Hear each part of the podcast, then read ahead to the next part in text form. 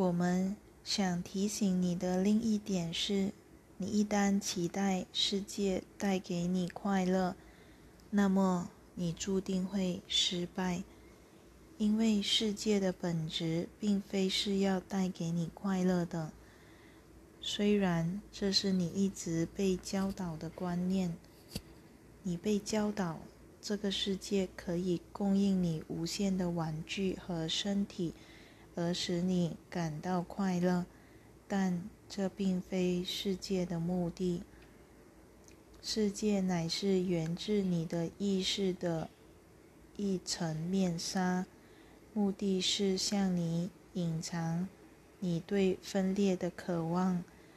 世界乃是你的感知所创造出来的，目的是隐藏你的真相。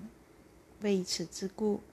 你不断在世界中寻找使你感到快乐的东西，但事实上，唯有你不再相信世界会带给你快乐，你才能感到快乐。这并不表示你不去欣赏日出和日落，以及鸟儿在树上唱歌等事情。你可以欣赏世界。但是，请勿试图在世界中寻找使你快乐的东西。请勿期待金钱、房子、身体能带给你快乐，它不会带给你快乐的。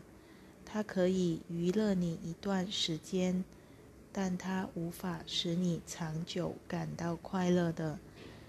它不会带给你深度的幸福感，唯有专注于内在的锻炼，你才能获得那种感觉。你一旦不再对抗，你一旦不再与世界中寻找使自己感到快乐的东西，你就会往内心看，那里。是一切问题的所在。虽然你认为问题是在外面，其实那是一种投射，那是小我放置问题的地方，好使你相信问题不在你心内。事实上，问题始终在你心内，因此。这是我们希望你正视的地方。